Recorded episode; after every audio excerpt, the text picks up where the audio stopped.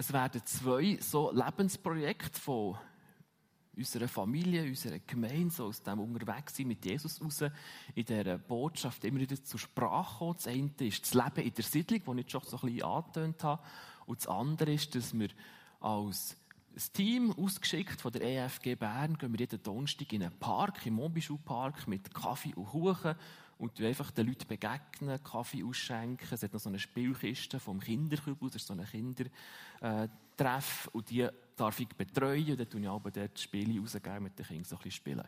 Echt, dass ihr das so ein bisschen als Anfangsinformation hat, wenn ich von Cafecito rede. Es kann vielleicht passieren, dass ich es nicht immer genau erkläre, dann rede ich von diesem Park-Event. Und wenn ich von Siedlung oder so rede, dann ist unsere Familie Kohli dort in dieser Siedlung mit 150 anderen Wohnungen. Und äh, einfach in Königs, das sind so die zwei Punkte, wo dann immer das Beispiel wie, ob jetzt dazu kommt, was es heisst, einen Unterschied auszumachen. Ich werde unseres Wollen einen Unterschied ausmachen, in einen Bezug bringen zu der biblischen Geschichte. Und dann fangen wir gerade einmal an und steigen ein ins, im Johannesevangelium, Kapitel 4, gerade ab dem, ab dem ersten Vers. Ähm, wir lesen einfach mal die, die ersten paar Verse, Verse 1 bis 3. Die Pharisäer hörten, dass Jesus mehr Menschen zu Jüngern machte und taufte als Johannes. Allerdings war es nicht Jesus selbst, der taufte, sondern seine Jünger. Als Jesus erfuhr, dass den Pharisäern berichtet wurde, wie groß der Zulauf zu ihm war, verließ er Judäa und ging wieder nach Galiläa. Manchmal eine Sache mit dem Bibellesen, da geht man voller Motivation an einen Bibeltext her, dann kommt so eine, ein kleiner Knorz. Oder der Satz ist ein kleiner Knorz, den ich euch da projiziert habe, mit Klammerbemerkung und äh, wie ist jetzt das genau, wer mit wem und wo geht es jetzt da durch. Ähm, es ist nicht das Thema von dieser Predigt. Aber manchmal braucht es gerade so ein bisschen, äh, sich einladen auf einen Text, wie jetzt auch auf den hier. Weil, was hat Jesus hier erlebt?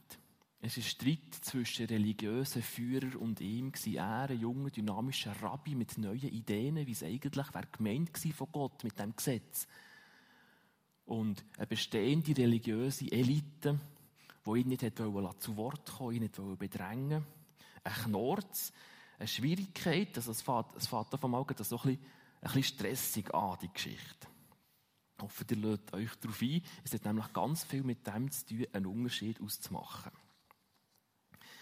Ich lese weiter im Text, ab dem Vers 4 geht es weiter.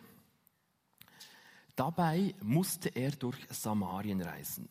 Sein Weg führte ihn durch Sychar, eine samaritanische Ortschaft, in deren Nähe das Feld lag, das Jakob einst seinem Sohn Josef gegeben hatte und wo sich auch der Jakobsbrunnen befand. Wir sehen Jesus, wie er unterwegs ist mit seinen Jüngern, flieht die knifflige Situation mit der Elite in Jerusalem, muss durch Samarien gehen, eine Ortschaft, die kulturell anders tickt hat das waren Menschen, die äh, im Streit gelegen mit der Elite in Jerusalem, genau gleich eigentlich wie Jesus. Die einen anderen Ort vor Anbetung gehabt, der Berg Garizim, wo sie ihren Tempel hatten. Sie waren eigentlich von der Wurzel her ganz nach, auch bei den Juden vor der damaligen Zeit, aber sie haben einander nicht verstanden, sie waren unterschiedlich. Gewesen. Ich weiß nicht, wie die Jünger geredet haben auf dem Weg nach Samarien. Die einen haben vielleicht gesagt, also Jesus hättest du nicht ein bisschen mehr widerstehen können. Das ist doch jetzt feig, einfach davonlaufen. Und der andere denkt, ja komm, endlich geht es wieder heim auf Galiläa, dort sind wir daheim. Was wollen wir für den Stress in Jerusalem? Gemischte Gefühle von Enttäuschung, von Frohsein, von ähm, Misserfolg. Eigentlich hätte man ja mehr wollen erreichen in Jerusalem und irgendwie ist es jetzt doch nicht gegangen.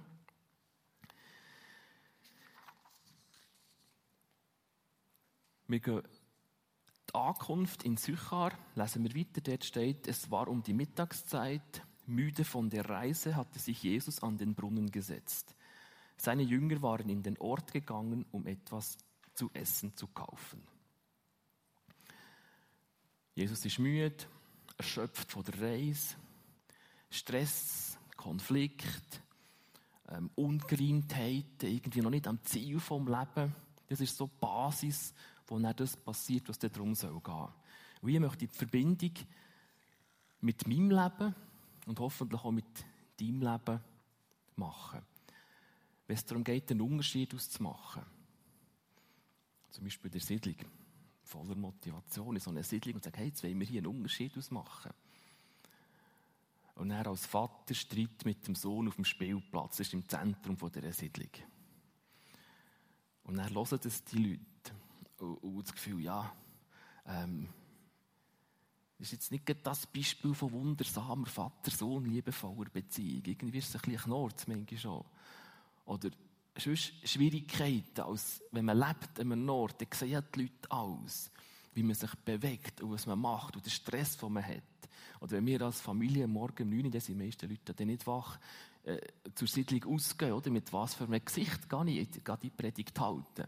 So, das beobachten die Leute ja auch. Und oft ist es ein, ein zerknirschtes Gesicht. Und komm jetzt endlich. Und wir müssen pressieren. Und der Bus fährt. Und so ein bisschen auf diesem Nährboden passiert das. Gottes Liebe in die Siedlung bringen. Oder wenn ich vom Café Sito im Park rede, dann haben wir oft vorher ein riesiges Stress daheim. Auf diesen Punkt dorthin zu kommen, mit den Kindern. Manchmal weiss ich, manchmal weiss ich nicht. Manchmal ist es Zufall, manchmal ist es irgendwie etwas Feisteres und manchmal ist es einfach nur ein Gestürm, das wir haben. Dann gehe ich manchmal in den Park und dann sind wir als Team von dieser EFG Bern in diesem Park für den Menschen Gutes zu tun und innerlich bin ich in einer, in einer, in Wut und bin knurrig auf die Kinder oder knurrig auf, auf die Situation, um eigentlich gar nicht der zu sein. Und jetzt das ist vielleicht der Bezug zu diesem Moment hier. Von Jesus lesen wir, er war müde. Vielleicht war er auch noch ein bisschen knurrig, ich weiß es nicht. Ich das nicht Jesus so unterschieben. Aber die Jünger haben sicher das Gefühl vom, vom Hässig und knurrig und äh, wie ist es jetzt genau und was bringt es überhaupt und was machen wir hier? Und das ist so der Nährboden, wo jetzt der Unterschied passiert. Und für mich ist das noch wichtig, dass, wenn es darum geht, einen Unterschied auszumachen, dann fängt es nicht bei einem abgeschlossenen Theologiestudium oder bei einer wunderbaren Woche, die man hatte als Familie, man so aus der Ferien kommt und total erholt und jetzt kann man den Unterschied machen, sondern es passiert mit im Leben. In dem manchmal holperigen, manchmal knorrigen Dasein, wo wir mit unseren Familien, mit unseren Freunden irgendwo leben, in dem Innen vielleicht im manchmal müde sein, für manchmal nicht mögen. Und ich mag doch jetzt nicht noch irgendwo etwas hier noch geben. Eigentlich habe ich ja jetzt Bedürfnis. Und dann komme ich doch irgendwo auch, zu kurz, so ein das Gefühl vom Brunnen. Ich weiß nicht, warum das Jesus beim Brunnen ist geblieben und die Jünger sind einkaufen. Vielleicht hat er gesagt, jetzt mal, jetzt geht ihr einkaufen, ich brauche jetzt ein bisschen Zeit für mich. Wir werden sehen, Jesus ist ja Gottes Sohn, es ist noch mehr dahinter, als nur, ich brauche ein bisschen Zeit für mich. Aber für mich ist es gut, wie das Gefühl anzunehmen, hey, es ist okay. Wenn ich manchmal nicht die Motivation habe, für Nächsten Liebe zu begegnen.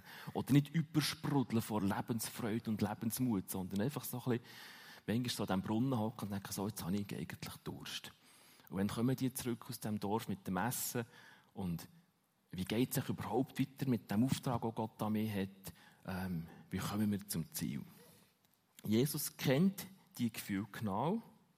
Und es gehört zum Leben auch als Nachfolger von Jesus, dass wir immer wieder an so Punkte kommen, in so Situationen sind, wo wir merken, hey, jetzt ist nicht Jubeltrubel, sondern jetzt ist einfach gewöhnlicher Alltag. Und in diesem gewöhnlichen Alltag passiert es näher. Also, wir gehen die nächste Textstelle, der nächste Abschnitt, den wir lesen, Kapitel 4, Vers 8 aus dem Johannesevangelium. Da kam eine samaritanische Frau zum Brunnen, um Wasser zu holen. Jesus bat sie, gib mir zu trinken. Jesus offenbart der Frau sein Bedürfnis. Habe Durst gesteht eine Art Schwäche ein. Er zeigt so, was, was jetzt irgendwie, was seine Not ist. Ich habe Durst, gib mir zu trinken. Und ich merke, das hat, hat zu mir geredet. Ich habe noch nicht ganz, bin noch nicht ganz durchgedrungen, aber ich glaube, da ist ganz viel von dem drin, was heisst, einen Unterschied auszumachen. Oft, wenn ich Menschen begegne, habe ich so eine innere Agenda. Ich wette noch von dem das. Oder dass wir dann mal das machen. Oder ich wette ihm dann noch das erzählen. Und gerade als Nachfolger von Jesus, wenn ich im Erleben mit Jesus einen Schatz entdecke, der mich begeistert und mein Herz berührt und erlebt, hey, Gott liebt mich. Und das so richtig irgendwo wie durch die Poren dringt. Ich habe Gott liebt mich, dann will ich das dem Nächsten weitergeben.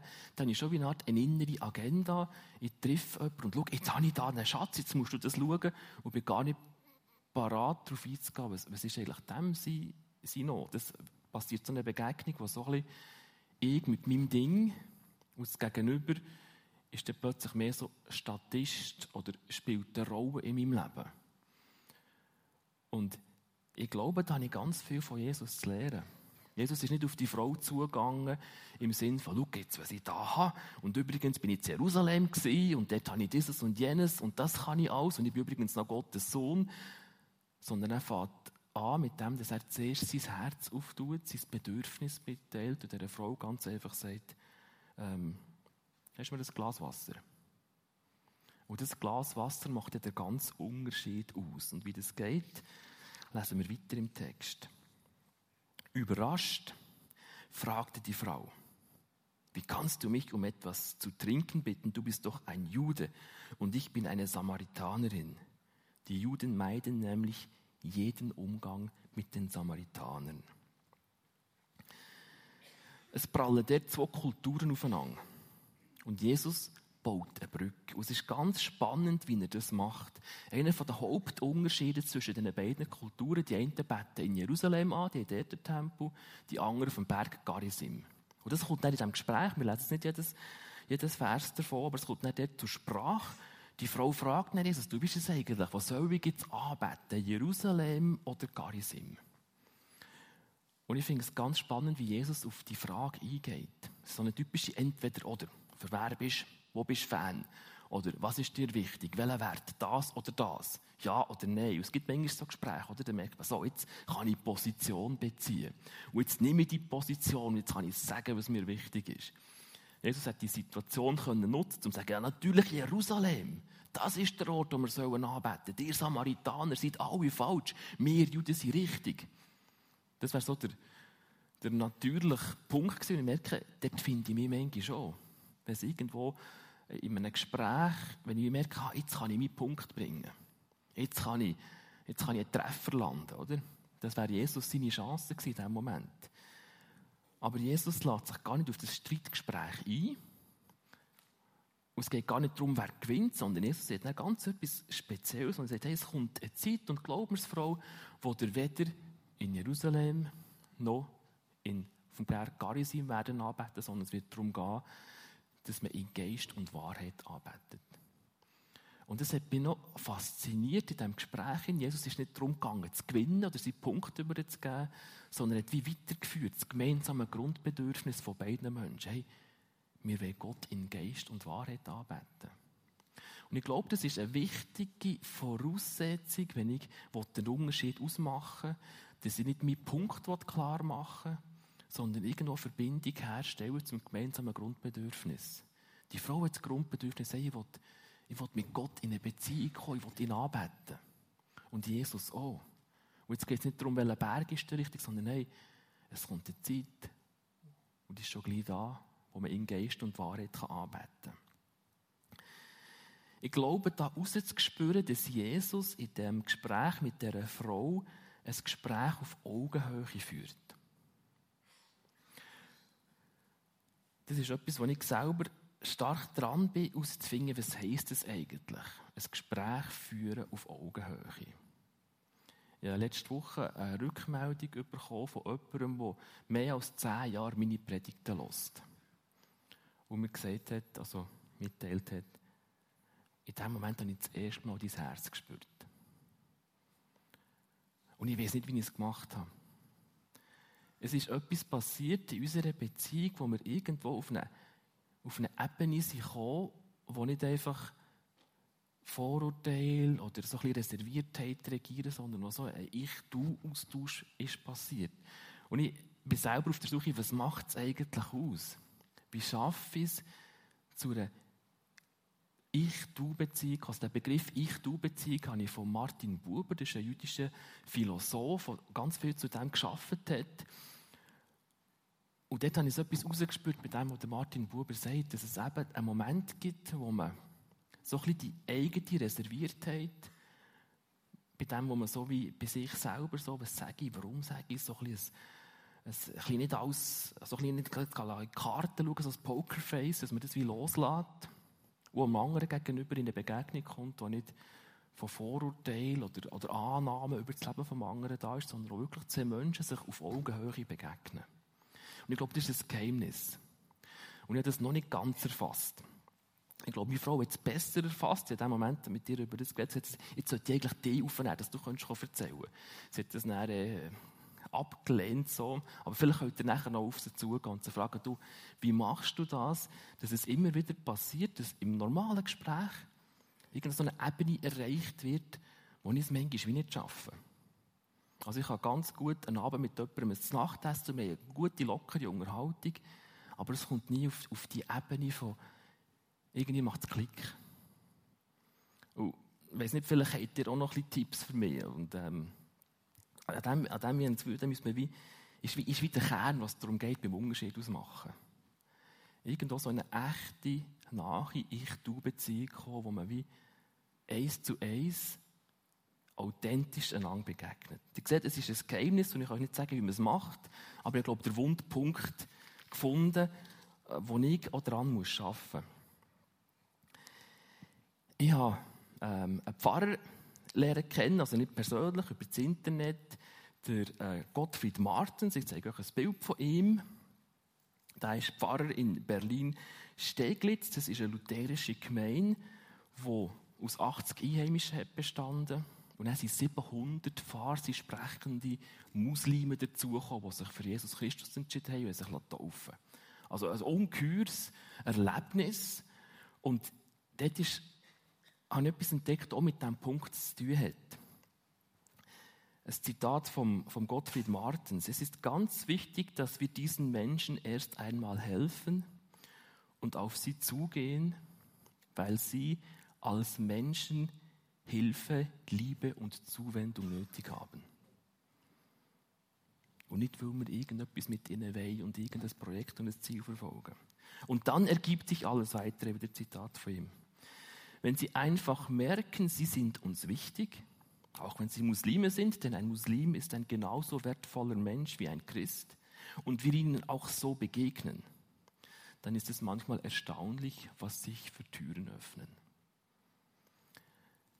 Der Türöffner für die Gemeinde, die er dient, war ein einzelner Afrika-Missionar, der eine Sensibilität für die muslimische Kultur und der einzeln zurückgekehrte, pensionierte, hat mit zwei Farsi sprechenden Menschen offenbar etwas erreicht, was ich so würde als Ich-Du-Beziehung beschreiben Der ist irgendwie durchgedrungen zu denen und es hat den Unterschied ausgemacht. Und 700 andere sind nachgekommen. Ich weiß nicht, wie sie es genau machen. Es muss ein rechtes Leben sein in dieser Gemeinde, wenn das äh, so etwas passiert. Das als ein Beispiel, wie das heute jetzt ein Unterschied der passiert ist. Jetzt, wie macht man das? Vers 27 aus dem Johannesevangelium, den möchte ich euch noch vorlesen, der hat mich auch sehr bewegt.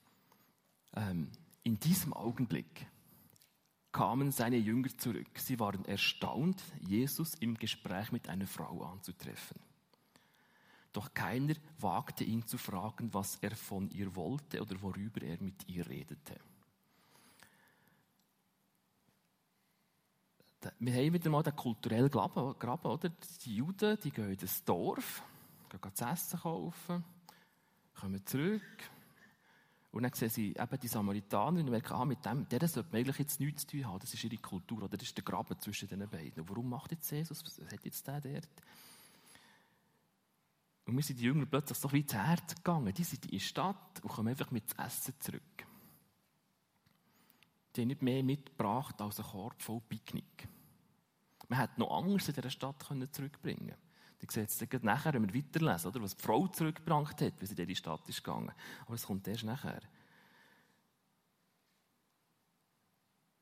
Die Jünger von Jesus, die ja begeistert sind von ihm, mit ihm zusammenleben, gehen in eine Stadt und kommen mit leeren Händen zurück. Sie bringen nicht Menschen mit die Jesus lernen kennen. Wir fragen die Jünger, warum kommt ihr mit leeren Händen? Also nur mit einem Picknickkorb und nicht mit noch drei, vier Menschen. Oder könntet Jesus vorstellen. Vielleicht sagen die Jünger, ah, wir hätten gedacht, wir sollen nur Essen kaufen. Wir nicht checken, dass man dort auch noch jemanden einladen könnte, um mitzukommen. Hättest du doch so hättest du müssen sagen, Jesus. Vielleicht wäre das eine Antwort. Oder vielleicht hätte er gesagt, aber das sind doch Samaritaner, mit denen wollen wir nichts zu tun haben. Es ist doch, wir würden uns doch fast verunreinigen, wenn wir die jetzt noch mitnehmen zu dir. Und vielleicht würde jemand noch sagen, aber Jesus, du hast doch selber erzählt, das ist doch das Gleichnis vom harten Boden. Wo der, von der Seime gesagt hat, dann ist auf den harten Boden gegangen, das ist eben jetzt das Dorf, das ist eben harter Boden, den können wir niemand bringen. Die wollen nicht hören. Vielleicht wäre die Antwort kommen. Die Jünger sind ein Dorf und haben keinen Unterschied gemacht. Und jetzt sehen wir, was passiert, wenn Jesus die einzelne Frau lässt ins Dorf gehen. Wir lesen weiter, Vers 28 bis 30. Die Frau ließ ihren Wasserkrug stehen, ging in den Ort zurück und sagte zu den Leuten, kommt mit ich habe einen Fremden getroffen, der mir alles auf den Kopf zugesagt hat, was ich getan habe, ob er wohl der Messias ist. Da machten sich die Leute aus dem Ort auf den Weg zu Jesus. Plötzlich sind alle gekommen. Sie Jesus lernen kennen. Was die zwölf Jünger von Jesus, die eigentlich so nach bei ihm waren, die eigentlich alles gewusst haben, die das nicht fertig gebracht. Aber die Frau hat es fertig gebracht, dass das ganze Dorf ist zu Jesus gekommen. Sie haben dann gebeten, Jesus und die Jünger, sie sollen noch ein bisschen länger bleiben. Jesus hat seine Reise verlängert, ist zwei Tage noch binnen geblieben, hat ihnen vom, vom himmlischen Vater, vom Reich Gottes auf Erden erzählt, hat ihnen seine Lehre weitergegeben. Es war ein, ein riesen Freudenfest zwischen den Dorfbewohnern und zwischen den Jünger und zu Jesus. Es ist etwas entstanden, wo, wo eigentlich ein Wunder ist. Das eine Glas Wasser, die Auge-in-Auge-Begegnung mit dieser Frau, hat ausgelöst, dass das ganze Dorf hat Jesus können lernen kennen. Ich habe eine Grafik mitgebracht, die das noch so veranschaulicht. Auf dieser Grafik sehen wir grün der Jüngerkreis und Jesus. Das ist ein bisschen Kultur für sich, oder? Äh, jüdisch prägt, erwartet den jüdischen Messias, sind unterwegs mit Jesus, lehren, erleben viel mit ihm. Nehmen wir die Dorfgemeinschaft, das ist der Violettkreis mit den Leuten, die in diesem Dorf wohnen. Und ihr habt es im Text gemerkt, wenn die Kreise einfach so übereinander sich überschneiden, es, es ist nichts passiert. Die, die Jünger sind in die Dorfgemeinschaft und sind wieder zurück und es ist, es ist nichts passiert. Aber Jesus, wo er sich eine Art rausgelöst hat aus dem Jüngerkreis-Ding, wo die Situation Auge in Auge mit der Frau im Brunnen war, dort ist der Funke gesprungen. Jetzt im Nachhinein denke ich, wahrscheinlich hätte es Jesus extra gemacht. Der hat die Jünger geschickt und gesagt, ich bin müde, ich mache nicht, geht ihr nur. Und hat gewusst, hey, jetzt passiert etwas. Jetzt habe ich die Zeit mit dieser Frau ganz alleine und das braucht es. Die Jünger, vielleicht hätten sie ja nur gestört. Ich wüsste es nicht so genau. Aber nach dem, was passiert ist, ist das ein ganz ein wichtiger Moment, dass er Auge in Auge mit dieser Frau reden konnte. Und er ist die Frau zurück in die Dorfgemeinschaft,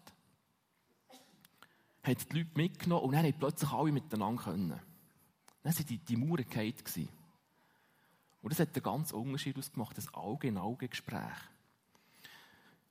Die gleiche Grafik mit der Gemeinde Berlin-Stieglitz, die ich vorher angetönt habe, dort ist eben die, die Gemeinde, die war, und statt Jesus wäre dort ein afrikanisch zurückgekehrter Missionar, der mit zwei farsi sprechenden Menschen Kontakt hat. Und dort ist wieder Funken geflogen zwischen diesen beiden. Und die haben dann ihre ganze, äh, ihre ganze Gemeinschaft eingeladen. Und so ist es miteinander entstanden, ist der Brückenschlag äh, hat, hat stattgefunden. Also, es braucht nicht viel, für die Brücke zu schlagen. Es kostet nicht einmal viel. Es ist nicht ein riesiges Projekt oder ein riesiges äh, Budget, das nötig ist dafür. Sondern offenbar, und so ist es aus dem Text raus, so, es einfach ein, ein, ein Können begegnen und ehrlich auf das eingehen, was der andere beschäftigt. Und dort ist irgendwie Jesus zum Zug gekommen. Und das glaube ich, das ist auch für meine Kontakte wichtig. Dass ich nicht ähm, würde sagen, mit, mit so einem kulturellen Vorverständnis von, ich will jetzt genau das mit diesen Nachbarn in der Siedlung erreichen. Und es ist dann erst gut, wenn sie dann genau gleich ticken wie ich, wenn wir am Sonntagmorgen ein ganzes Gruppe sind, das zusammen in den Gottesdienst geht. Oder im Park. Es ist erst dann gut, wenn die gleich ticken wie wir EFG Bern. Es passiert nämlich manchmal, dass wir als gesamte Gemeinde einen Anlass im Park machen. Und das ist ganz spannend. Wir haben die Weihnachtsfeier im Park gemacht, als EFG Bern. Jetzt auch Leute nicht so viel im Park. Aber wenn wir so als Gruppe kommen, dann kommen wir nicht so die Leute her. Wenn wir als kleines Team gehen, wo so ein bisschen Kaffee und so ein bisschen niederschwellig, dann plötzlich sind wir bei den Leuten. Und die empfinden uns als Teil von diesem Park. Und das ist noch ganz etwas Spannendes. Es braucht nicht viel oder nicht eine grosse Organisation, sondern es braucht wenig aber das echt und von Herzen. Weiter im Text, Vers 35, machen wir einen kleinen Gump.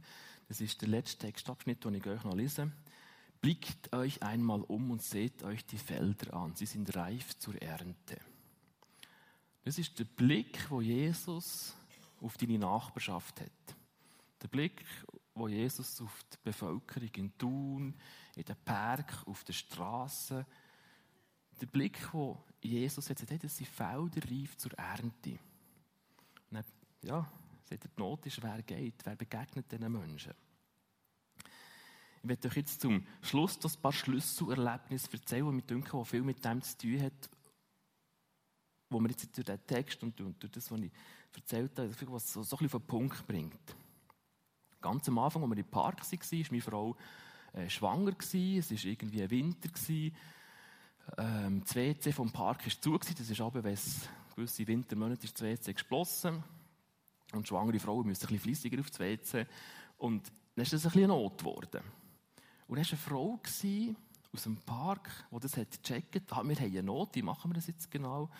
Und die schnell auf meine Frau zu und gesagt, hey, weißt du was, geh doch zu mir in die Wohnung. Ich gebe dir den Schlüssel, ich schenke dir mein Vertrauen. Und ihr merkt, es ist etwas passiert, wo nicht mehr als die mit dem, dem, was wir haben, Kaffee und Kuchen, den armen Bedürftigen können helfen sondern plötzlich sind wir in eine Bedürftigkeit hineingekommen und eine Frau aus dem Park hat uns helfen können. Es ist eine ganz schöne Beziehung zu dieser Frau entstanden, wo, wo, wo ich den Eindruck habe, wo etwas von dem hat, Begegnung auf Augenhöhe. Es hat das Wort Vertrauen gebraucht. Eine andere Frau, eine kurdische Frau, hat uns mal gedankt und gesagt, hey, die bringen Licht in den Park. Wir machen bei uns in Siedlung zweimal im Jahr so ein Event. Also nicht, wo wir machen, sondern die Idee ist, dass wir zusammen mit unseren Nachbarn machen. Fragen, hey, wer hilft, das Weihnachtsfeier organisieren? Dann melden sich ein paar, dann machen wir es zusammen miteinander.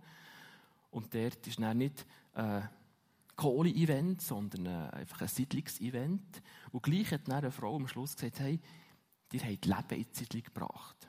Als Rückmeldung für uns als Familie Kohli. Dann habe ich einfach umgestudiert und so ein bisschen die Begriffe lassen mir durch den Kopf gehen. Vertrauen, Licht, Leben.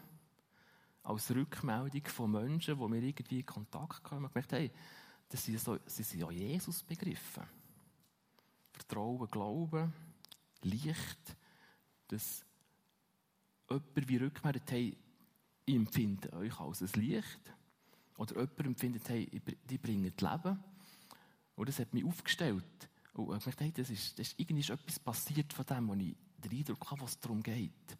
Dass nicht ich mit einer Botschaft zu diesen Menschen komme und sie irgendwie zu irgendetwas bringen, sondern dass wir in einer Beziehung sind, wo wie etwas spürbar wird von Vertrauen, von Licht und von Leben. Ich schließe jetzt die Botschaft, indem ich noch ein paar Gedanken so ein bisschen wie, ähm, wie eine Woche so ein bisschen wiederholen. Wir werden dazu ähm, Piano, ein Instrumental hören, das das begleitet. Gewisse Sachen sind Repetition, andere Sachen sind so äh, ein verteufender Gedanke.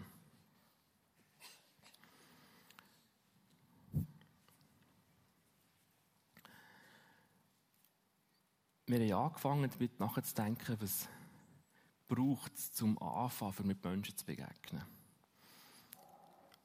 Und dort ist wichtig, es braucht nicht gute Gefühle, es braucht nicht Perfektion. Manchmal passieren so Begegnungen auch im Stress, wenn ich vielleicht nicht mache. Vielleicht bist du jetzt ein Mensch, der so an einem Brunnen ist, müde, ausgelaugt, mal nicht mehr recht. Vielleicht ist es jetzt ein Moment, mit Jesus zu sagen, hey Jesus, danke, dass du mich verstehst. Du kennst meinen Brunnen, wo ich ausgelaugt und müde bin. Und Jesus,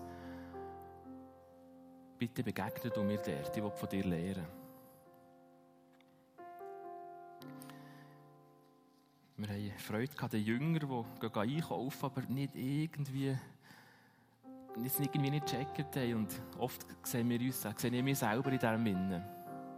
Als Jesus-Nachfolger mache ich, tue ich. Und gleich checke ich nicht, um was es wirklich geht. Und dort ist vielleicht bitte Jesus, hey, tu mir die Augen auf für dieses Projekt. In diesem Dorf, in dieser Stadt, in dieser Siedlung, in diesem Park. Tu mir die Augen auf für das, was wirklich geht. Und wenn Jesus beobachtet mit dieser Frau, wie er irgendwie eben erreicht hat, was Klick hat gemacht. Und dort ist das Gebet und die Frage, hey, Jesus, wie, wie komme ich an diesen Punkt mit meinem Nächsten? Dass wir nicht einfach über ihn reden oder zu ihm reden, sondern dass wir echt in eine Beziehung, in, ein Reden auf Augenhöhe kommen. Und dann haben wir das Freudenfest miterlebt. Die Frau holt die Leute, die Jünger kommen ins Gespräch und so eine, so eine ja, ist wie das Herz aufgegangen von, hey, so ist viel ist möglich gewesen in diesem Dorf mit Jesus und seinen Jüngern. Und der Traum muss nicht ein Traum bleiben, sondern Jesus ist noch heute gleich. Und darum wollen wir ja, Jesus bitten, dass er uns hilft, Brücken zu schlagen. Und dass es wieder passieren kann, dass Menschen angesteckt werden, begeistert werden und dass Rückmeldungen kommen wie, hey, du bist ein Licht. Du hast mir gelernt, was Vertrauen heisst. Du bist mir eine Hilfe gewesen. Alles so Jesus werden, dass das wie, wie, wie überkommt und ankommt. Ich weiß nicht, welches von diesen Gebetsimpulsen dein Gebetsimpuls ist. Wir hören auf das Piano und vielleicht ist es dran für dich persönlich, diesen Gebetsimpuls noch persönlich zu formulieren.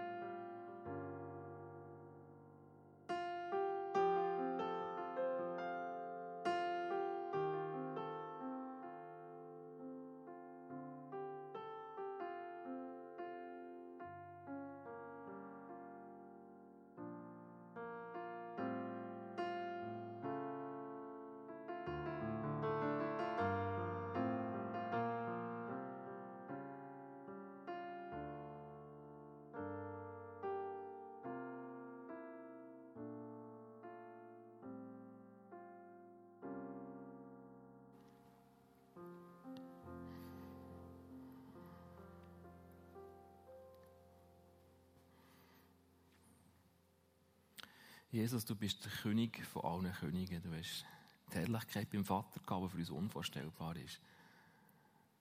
Und Jesus, du bist Mensch geworden, bist auf die Erde gekommen, für uns auf Augenhöhe zu begegnen.